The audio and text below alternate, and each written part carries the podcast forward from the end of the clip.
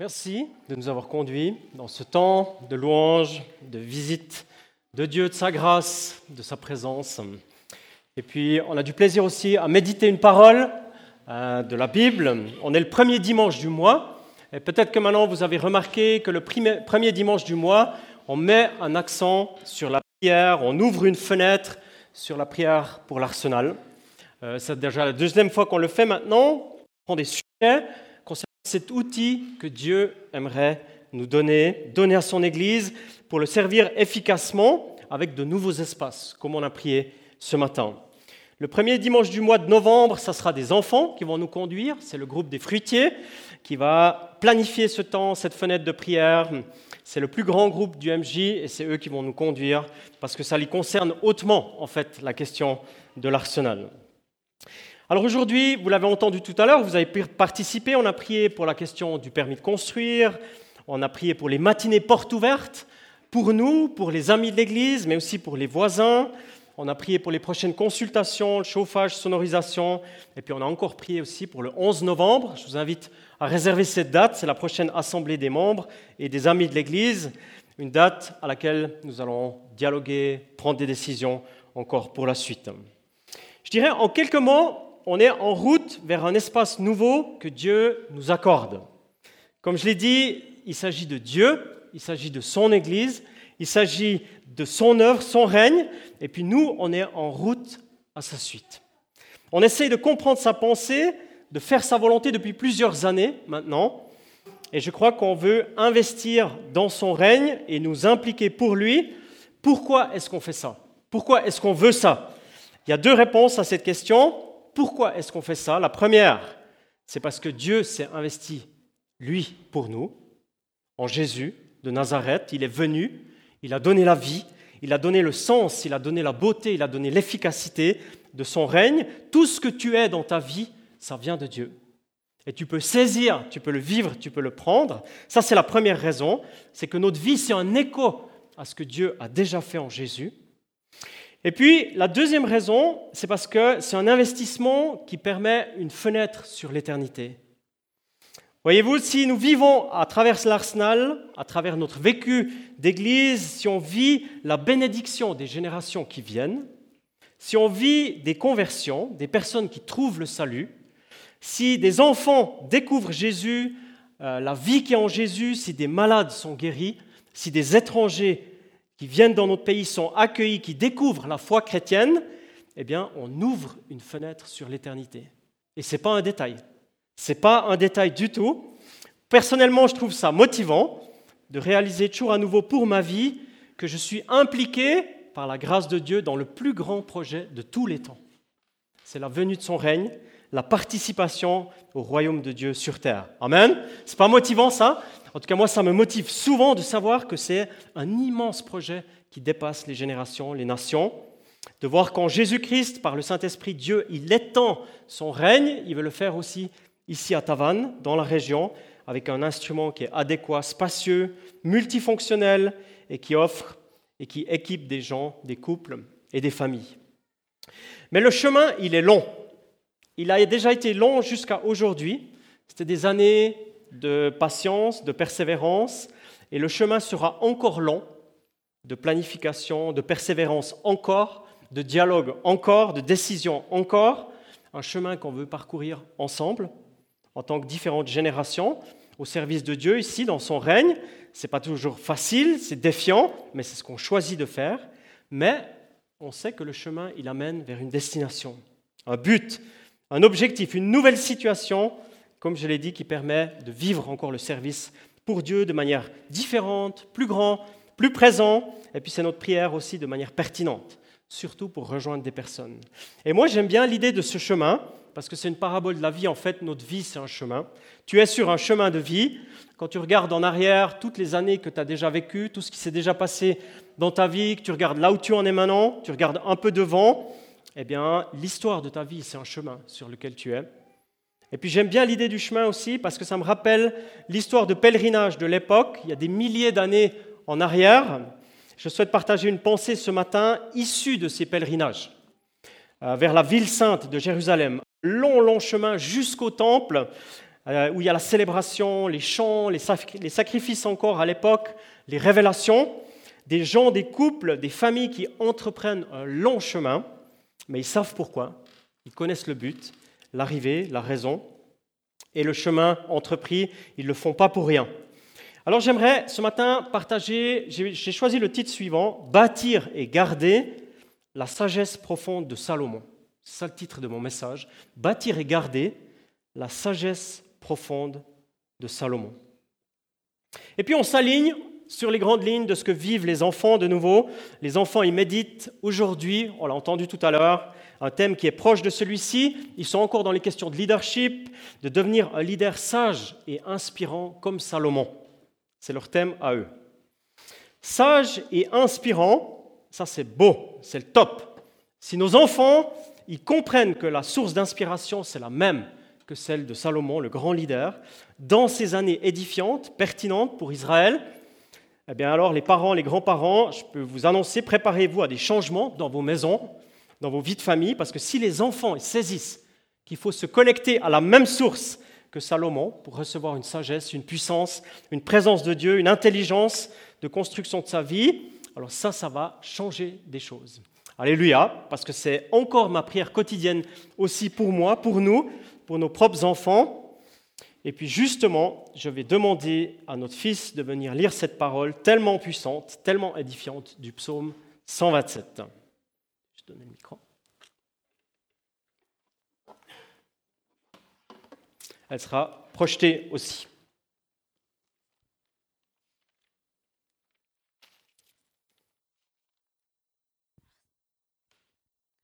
Chant des montées de Salomon. Si une maison n'est pas construite par l'Éternel, ceux qui la construisent travaillent inutilement. Si une ville n'est pas gardée par l'Éternel, celui qui la garde veille inutilement. C'est, inutilement que vous vous levez tôt, que vous vous couchez tard et que vous mangez un pain gagné avec peine. Il en donne autant à ses bien-aimés pendant leur sommeil. L'héritage que l'Éternel donne, ce sont des fils. Les enfants sont une récompense. Les fils qu'un homme a dans sa jeunesse sont pareils à des flèches dans la main d'un guerrier. Heureux l'homme qui en a rempli son carquois. Il n'aura pas honte quand il parlera avec des ennemis à la porte de la ville. Amen, ouais. Cette parole du psaume 127 qu'on vient d'entendre, c'est un psaume bien connu, vous l'avez certainement déjà lu, peut-être même déjà médité. C'est un psaume qui est inspirant, en tout cas qui m'inspire, qui me motive. Imaginez-vous qu'il est lu sur le chemin pour aller à Jérusalem dans ce, témoignage, ce pèlerinage, témoignage aussi d'un peuple qui va à un endroit pour louer Dieu. Il est lu au début du chemin, au milieu, et puis dans la dernière montée, tout près de Jérusalem, pour ceux qui connaissent. On monte énormément pour arriver au but. C'est dans la dernière montée souvent que c'est le plus difficile, c'est là que ça s'accroche. Et eh bien justement, c'est là qu'on peut encore lire cette parole d'encouragement. Et puis en cinq brèves pensées, je souhaite nous encourager ce matin. La parole de Dieu, le psaume, par le psaume 127, la parole puissante de Dieu, souhaite t'encourager sur le chemin de vie sur lequel tu es. Peut-être de manière individuelle, privée, mais peut-être aussi notre chemin à nous, en tant qu'Église, de manière communautaire, en tant que croyants qui cheminent ensemble depuis peu ou depuis longtemps, ce qui n'est pas déterminant quand tu es venu ici à l'Église ou quand on a rejoint l'Église, ce qui est déterminant, c'est notre compréhension du chemin commun, là où on veut aller. Voilà ce qui pèse dans la vie et dans la vie de l'Église. Alors je souligne ce matin les pensées suivantes. J'aimerais dire une sagesse cadeau comme Salomon. J'aimerais parler de bâtir, j'aimerais parler de garder, et j'aimerais parler d'un héritage précieux, et j'aimerais encore parler de la bataille. Imagine-toi, tu fais un rêve la nuit ou le jour, c'est égal. Je ne sais pas si ça t'arrive souvent de rêver, mais imagine que tu fais un rêve et c'est tellement distinct que tu as l'impression que c'est vrai, tu le vis vraiment. Et puis dans ce rêve, Dieu, il s'approche de toi et il te dit la chose suivante. Il te dit, demande-moi ce que tu veux, je te le donnerai. Demande-moi ce que tu veux, je te le donnerai. Waouh, c'est puissant ça. Hein. Et ce que je veux, tu me le donnes. Hein. C'est le cadeau des cadeaux. Qui sait qui n'a pas une fois imaginé un temps comme ça d'entre nous? Recevoir ce qu'on veut. Si je pouvais recevoir, obtenir, changer quelque chose. Moi, je m'en souviens, quand j'étais enfant, ou bien quand j'étais pré-ado ou ado, je ne sais plus exactement à quel âge, mais je m'en souviens que j'avais eu une prière avec un élan de foi quant à mon matériel sportif, disons qui était déjà expérimenté, voire carrément usé, notamment en ce qui concerne mon vieux vélo bleu. Et disons-le franchement, il était tout prêt de s'impliquer dans une démarche qu'on appelle le casson. Et je me souviens encore de ma prière qui était zélée, qui était pleine de foi, d'entrain, ma conviction, ma puissance. Merci Seigneur pour le cadeau de mon nouveau vélo de course noir, métallisé, 27 vitesses, hyper aérodynamique, léger, que tu es en train de placer dans mon garage. Merci parce que tu m'aimes et que tu veux le meilleur pour moi et aussi le meilleur vélo pour moi. Je me souviens plus si j'ai dit Amen dans une position statique ou si j'étais déjà en train de descendre les escaliers à fond. Plus précisément ceux qui mènent vers le garage où tous les membres de notre famille avaient placé les vélos, y compris mon bleu. J'étais enthousiaste, j'étais en train de vivre un miracle. Enfin, j'allais vivre un miracle, c'était beau, c'était trop beau. Et je cours, je descends les escaliers, j'allume pas la lumière. C'est une perte de temps parce que je connais le chemin. En plus, Dieu est ma lumière et il me donne un vélo noir, métallisé. J'arrive vers le garage des vélos, qui était également le lieu d'habitation de nos nombreux lapins. Et qu'est-ce que je vois? Qu'est-ce que je vois? Mon vélo bleu. Le vieux.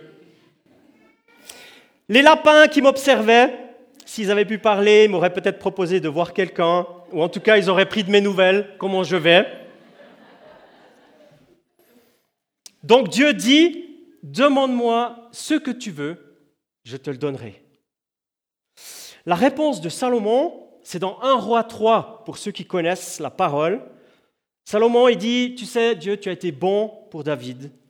En effet, il s'est conduit envers toi comme un homme digne de confiance. Tu as toujours montré ta grande bonté. Tu lui as donné un fils, c'est moi, tu l'as installé sur le trône. Oui, Seigneur mon Dieu, c'est toi qui m'as fait roi à la place de David, mais moi, je suis très jeune, je ne sais pas comment me conduire, je suis à la tête d'un peuple que tu as choisi c'est un grand peuple, donne-moi un cœur intelligent pour gouverner ton peuple. Donne-moi de distinguer le bien et le mal. Sans cela, qui est capable de gouverner un peuple si important? Et Dieu de répondre, tu n'as pas demandé pour toi une longue vie, tu n'as pas demandé la richesse, ni la mort de tes ennemis, mais tu as seulement demandé de savoir bien juger, gouverner avec justice. Puisque tu as demandé ça, je vais te donner ce que tu as demandé, un cœur sage et intelligent. Avant toi, personne n'a été aussi sage et intelligent. Et après toi, personne ne le sera autant que toi. Je vais même te donner ce que tu n'as pas demandé, la richesse et l'honneur. Pendant toute ta vie, aucun roi ne sera aussi grand que toi. C'est énorme. Quelle sagesse de demander justement la sagesse de Dieu. Quelle sagesse de demander l'intelligence, le discernement, la stratégie. C'est une sorte d'éclairage, un spot qui vient d'en haut dans des situations de ta vie.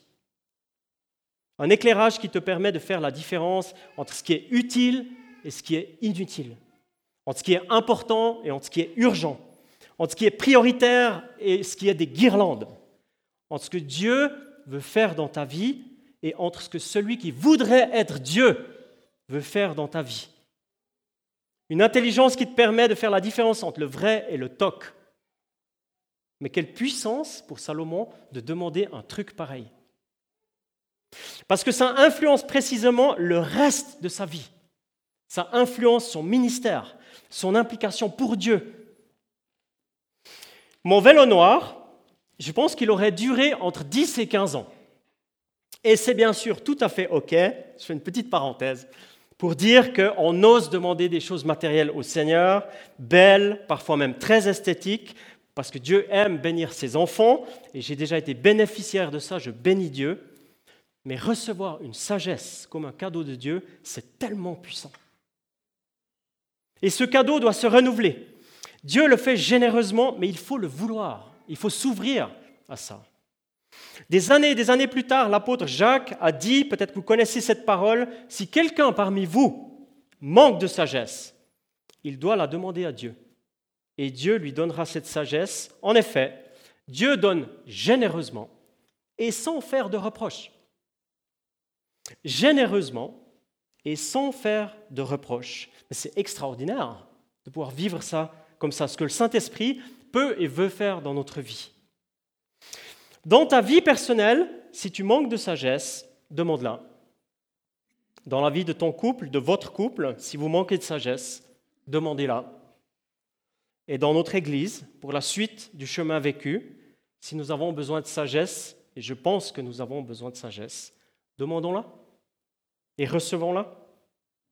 Nous avons besoin de sagesse qui nous emmène dans la prière, et la prière nous emmène dans la stratégie, la sagesse qui permet la prise de risque, mais une prise de risque calculée qui oriente vers le royaume de Dieu. La sagesse, ça ne veut pas dire être figé, ne pas bouger, espérer que la, la, situation se maintienne. Non, les choses bougent. De toute façon, les choses bougent. Et la sagesse divine, celle que Salomon a reçue, là où il était équipé, c'est l'anticipation, c'est le courage, c'est la foi, c'est la juste mesure d'un rythme et de décision adéquate. Et je crois aussi que la sagesse doit se renouveler comme un cadeau qui se renouvelle. Amen. On est tous motivés à bâtir, avec plus ou moins de zèle, avec plus ou moins de capacité à porter du lourd ou du moins lourd. Dans ta vie, dans notre vie, on est tous en route pour bâtir, bâtir quelque chose. Ça peut être un projet, ça peut être un couple, une famille, une start-up, on est des bâtisseurs. Parfois, on serait bien inspiré de demander un peu d'aide, de ne pas faire les choses tout seul. Peut-être que d'autres personnes ont les mêmes compétences que nous, savent faire les mêmes choses que nous, peut-être même mieux que nous encore. Et on le sait, lorsqu'on fait les choses ensemble, lorsqu'on se connecte, lorsqu'on bâtit ensemble, les choses deviennent possibles. Le fait de se mettre en réseau dans nos compétences, de pouvoir définir une vision commune, un réseau de compétences bien connecté. Et nous tous qui sommes ici, nous savons que ce n'est pas une chose facile de faire ça. Et la sagesse de Salomon, elle nous invite, elle t'invite à construire, à bâtir, et le psaume formule l'invitation au pluriel. Je dirais même, il la formule une fois au pluriel et une fois au singulier. C'est une collaboration entre ceux qui bâtissent, nous, ou ceux qui veulent, et celui qui est la motivation. Des constructeurs, des bâtisseurs, des ouvriers de Dieu, le Dieu vivant, l'Éternel qui habite de sa présence, non seulement la construction, mais bien dans le cœur des bâtisseurs aussi. Et puis ici, l'invitation, elle est très claire. L'invitation, c'est de ne pas faire sans Dieu, de ne pas bâtir sans l'Éternel, mais bien de construire avec lui, je dirais même pour lui, pour servir les intérêts de son règne, pour créer un espace où des personnes, des hommes et des femmes, des jeunes et des moins jeunes, peuvent rencontrer le Dieu vivant en communauté. Vendredi passé, j'étais dans une séance à Emmaüs, à Saint-Léger, en dessus du lac de Léman ou du lac de Genève, c'est égal j'ai rencontré un pasteur brésilien de Genève. Il y a à Genève, pour ceux qui connaissent, une multitude d'églises ethniques et il y a plusieurs églises brésiliennes. Et il m'a fait cadeau d'un grand livre, ici, voilà, tout beau, tout euh, waouh, je me suis dit sympa, le pasteur brésilien, je ne le connais pas beaucoup, mais il m'a offert ce livre. Et ça s'appelle Le Temple de Salomon. Cette histoire, c'est l'histoire de son église, pas à Genève, mais à Sao Paulo, où ils ont reconstruit le temple de Salomon. Celui que Dieu avait confié à Salomon pour le finaliser, c'est la réplique exacte. Tu es au milieu de Sao Paulo, au Brésil, et tu arrives nez à nez avec la réplique exacte du temple de Salomon lors de la grande période d'Israël. Des hommes qui ont décidé de bâtir ça, des chrétiens évangéliques d'Amérique du Sud. Et puis ce livre, c'est les images en fait de ce temple, de la construction et tout ça. Nous n'avons pas le même projet à Tavannes. Nous ne bâtirons pas un temple de Salomon. Et c'est sans aucun jugement envers les frères et sœurs brésiliens, bien sûr. L'invitation que nous avons reçue, c'est à bâtir ou à redonner une vocation de vie à un endroit de guerre, un endroit où il y avait la guerre, la mort, ou la planification, eh bien nous, on va en faire un endroit de vie. Nous, c'est-à-dire Dieu, à travers nous. un endroit d'équipement pour recevoir une armure spirituelle, un endroit de guérison, un endroit d'accompagnement de personnes qui sont mal prises dans la vie, qui sont dans une situation d'impasse ou dans un rond-point et qui ne savent pas comment sortir du rond-point. Nous allons vivre l'intégration de personnes étrangères. Amen, je le crois vraiment. Des personnes qui viennent ici parce qu'ils fuient la guerre et ils rencontrent Dieu ici. On a déjà eu un apéritif de cela et ça continue, je, je suis sûr. On va vivre un lieu d'équipement de parents et de familles qui veulent vivre avec Dieu. Qu'est-ce que ça veut dire avoir une vie prophétique, une vie qui rayonne? Eh bien, on va équiper des parents et des familles. Et notre projet, il s'oriente dans une autre direction que le temple de Salomon, même si très certainement l'invitation à bâtir venait ou vient de l'Éternel de toute manière. Parce qu'on veut être dans son plan, pour lui, par lui, et pour que son règne progresse. Amen Je crois vraiment. Je partage encore une pensée rapide concernant l'invitation de Salomon, toujours lui, dans toute sa sagesse, de garder la ville, maintenir la sécurité, garder le périmètre de manière sécurisée, mais le faire avec l'Éternel. Garder de manière vigilante, là aussi c'est Dieu qui donne un cadeau, une sagesse pour faire ça. Et puis dans la parole de Dieu, on est invité à garder plusieurs choses, bien sûr. L'image du roi Salomon date de son époque de conquête, de villes physiques, de territoires géographiques. Nous, on est invités à garder nos cœurs plus que tout. Le proverbe, encore la sagesse de Salomon, nous y invite. Il y a dans nos cœurs, le cœur des croyants, le cœur des chrétiens, les sources de la vie. On est invité à garder nos cœurs des multiples dangers de l'extérieur, des sollicitations qui veulent prendre la place, s'imposer, parfois squatter dans nos cœurs, détériorer. La parole aussi, on est invité à la garder, celle qu'on a reçue, celle de Jésus ressuscité, la parole de l'Évangile, la puissance d'une résurrection, de l'alpha, de l'oméga. Peut-être et parfois dans quelques pays même garder la parole, le livre lui-même de la vie. La Bible, la Bible, elle est tellement précieuse. Ici, on en est peu conscient parce qu'on a une centaine de traductions virtuelles, on a peut-être dix Bibles dans nos bibliothèques. On est peu conscient du fait de garder précieusement la parole. Qu'est-ce que ça veut dire Garder la parole? Et puis on réalise dans cette parole encore de ce matin, de ce psaume, que l'héritage, en fait, c'est des personnes, des gens, des hommes, des femmes précieux, plus précisément les générations futures. La parole de Salomon, je crois, nous renvoie à la Genèse, à la pensée originale de Dieu, qui dit Multipliez-vous, remplissez la terre. L'héritage que donne l'Éternel ou que l'Éternel donne, ce sont des fils. Les enfants sont une récompense, les fils qu'un homme a dans sa jeunesse sont pareils à des flèches dans la main d'un guerrier. L'héritage que donne Dieu, c'est des personnes. C'est une génération, deux générations, trois générations. C'est beaucoup de générations. C'est des fils et des filles biologiques, bien sûr. Je me réjouis de toutes les naissances qu'il y a dans les familles qui visitent l'Église, de nos enfants qui aiment Dieu, qui choisissent de le servir. Mais voyez-vous, je crois que la multiplication, c'est plus que ça. on pourrait presque dire multiplier, remplissez le règne de Dieu avec mes créatures, parce que mon plan, c'est d'en faire mes enfants, ce qui n'est pas la même chose. Invitez, appelez, aimez, bénissez les générations qui viennent, car elles m'appartiennent. J'ai un projet de puissance, de vie avec un grand V pour elle, un projet d'amour, un projet d'adoption pour la jeune génération. Parfois, on a le sentiment que tout change, que c'est difficile avec les jeunes, que les moyens techniques représentent la chute des relations. Bien sûr, il y a des défis aujourd'hui, mais au fond, l'être humain, il n'a pas changé, il est le même. Il n'a pas changé. Ça va un petit moment, mais après, tout d'un coup, on y va. Hein? L'être humain, il n'a pas changé, il est encore le même, ça reste. C'est pourquoi je prie que tout ce qu'on médite, ce qu'on prie, ce qu'on bâtit, ça permet à un grand nombre de personnes, jeunes ou moins jeunes, de rejoindre le royaume de Dieu, parce que c'est ça le but.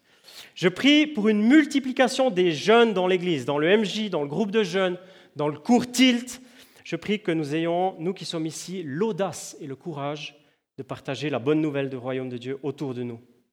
Et ceci, peut-être même avant que les gens qui sont autour de nous décèdent. Et puis de se dire, ah ben c'est dommage, je lui ai jamais vraiment partagé le fait que Dieu aurait voulu faire de lui un enfant, un fils. C'est un peu dommage maintenant. eh bien, je prie qu'on ait l'audace de le faire avant. Qu'on ait le courage de le faire avant qu'on reçoive cette sagesse. Parce que vous savez, et puis c'est ma dernière pensée de Dieu ce matin, j'ai dit que mon message était un peu long, mais j'ai encore une pensée, c'est la dernière, parce que c'est là qu'il y a la bataille. C'est exactement là qu'il y a la bataille. Elle est précisément là. Et personnellement, j'ai senti ça dans mon corps lors des 24 heures de prière pour l'Arsenal j'ai senti dans mon corps ce que je savais en théorie. L'ennemi, il ne veut pas qu'on entre dans, dans les projets de Dieu pour la croissance de l'Église. L'ennemi, il ne veut pas la croissance de l'Église en général. L'ennemi, c'est sûr, et c'est aussi simple que ça, il ne veut pas que tu vives avec Dieu une vie colorée, pertinente. Il ne veut pas que tu partages la bonne nouvelle autour de toi. L'ennemi ne veut pas que la génération future reçoive le fire pour Jésus. L'ennemi ne veut pas la radicalité des jeunes pour Jésus et son règne. Il trouvera, il essaiera en tous les cas de trouver des personnes pour les décourager, ça c'est sûr. L'ennemi n'aime pas la louange, l'ennemi n'aime pas les soirées de louange, il n'aime pas l'unité, lui préconise plutôt la division, les critiques dans les chaumières. L'ennemi n'aime pas l'héritage que Dieu veut donner, l'ennemi n'aime pas la liberté, lui il préfère l'addiction dans ta vie, il préfère pas trop la joie, il va plutôt suggérer le découragement, la dépression, et il mène la bataille. Il est agressif, il est discipliné, il est orienté, stratégique, et surtout, il est destructeur. Et parfois, je sens ça dans mon corps, et je le sens parfois dans ma prière, je sens ça dans les relations, dans notre chemin de tous les jours, et je sens également le potentiel de ça dans l'Église en général, dans les églises.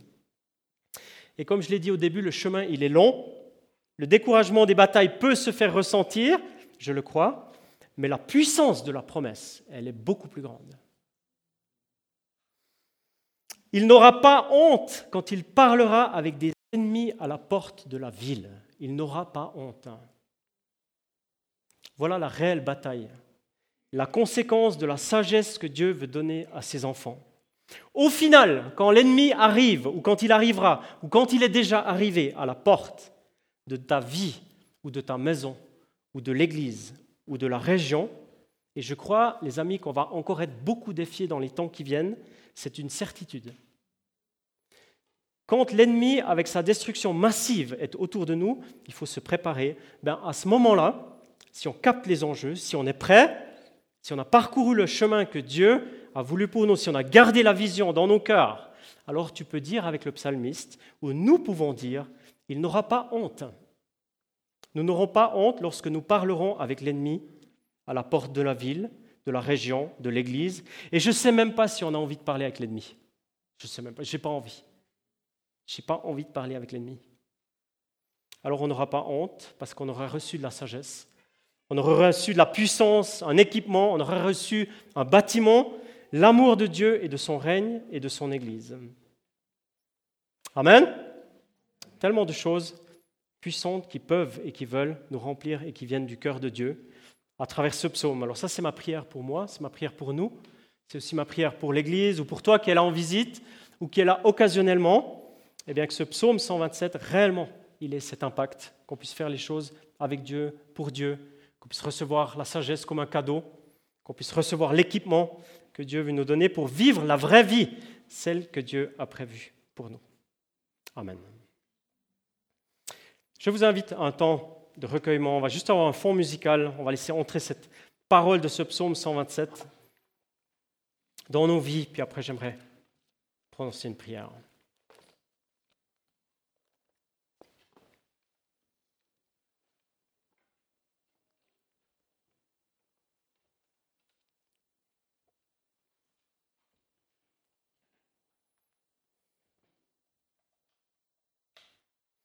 Si une maison n'est pas construite par l'Éternel, ceux qui la construisent travaillent inutilement.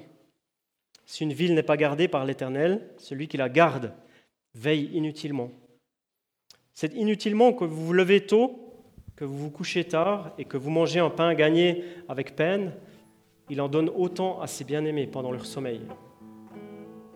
L'héritage que l'Éternel donne, ce sont des fils. Les enfants sont une récompense. Les fils qu'un homme a dans sa jeunesse sont pareils à des flèches dans la main d'un guerrier. Heureux l'homme qui en a rempli son carquois.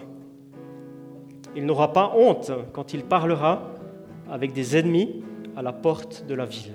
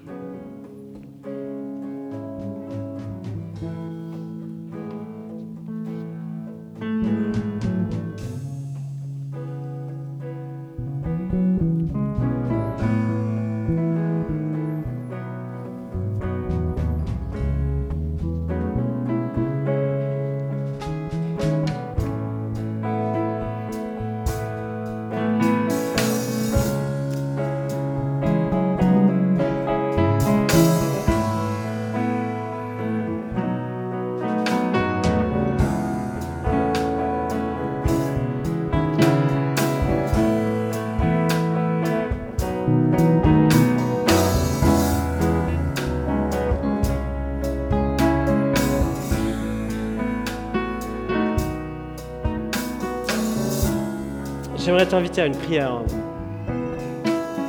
Seigneur notre Dieu, on veut te dire merci pour cette parole. Cette parole si ancienne et tellement présente aujourd'hui. Merci parce qu'elle a encouragé des chrétiens et des croyants à travers les siècles, à travers les générations. Et ce, matin, ce, ce psaume, cet extrait de sagesse de Salomon que tu as inspiré, nous voulons l'accueillir pour nous. Dire que dans ma vie personnelle, je ne veux pas bâtir sans toi. Je ne veux pas garder les choses sans toi. Je ne veux pas faire des choses inutiles. Et ce matin, je réalise tout à nouveau que j'ai besoin d'une sagesse qui vient de toi. Un cadeau. Il y a tant de situations, tant de choses dans lesquelles je suis où j'ai besoin d'une sagesse qui vient de toi. D'un discernement, d'une pertinence.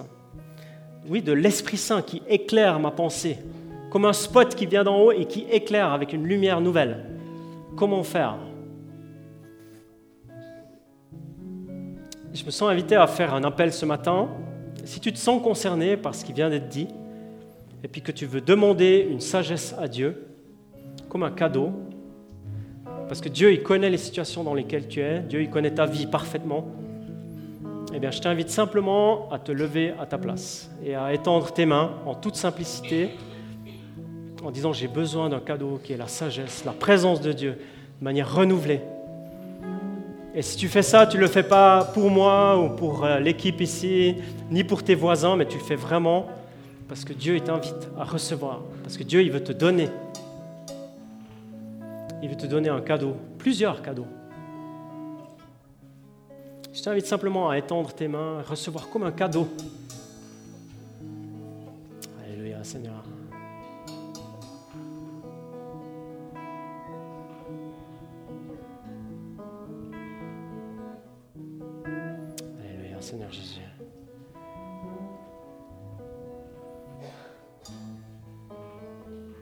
Seigneur, tu nous vois debout devant toi ici, avec mes frères, mes sœurs. Tu vois que on réalise ce matin tout à nouveau qu'on a besoin de toi, qu'on a besoin de recevoir de ta part.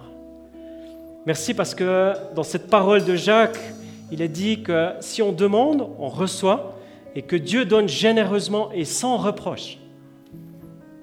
Et c'est comme ça que nous voulons accueillir ce matin, généreusement et sans reproche, une sagesse qui vient de toi.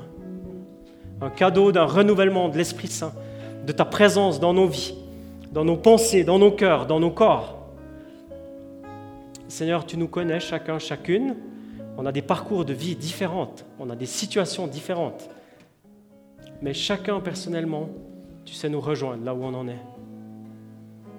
Seigneur, tu connais notre amour pour toi, tu connais notre amour pour ton règne, pour les choses du royaume de Dieu, et nous voulons continuer de te servir avec ce cadeau que tu nous donnes ce matin.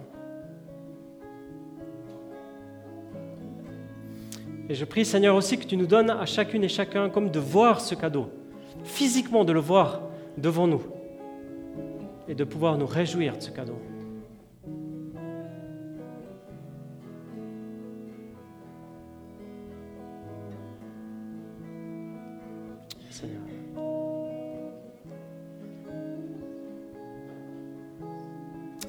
Seigneur.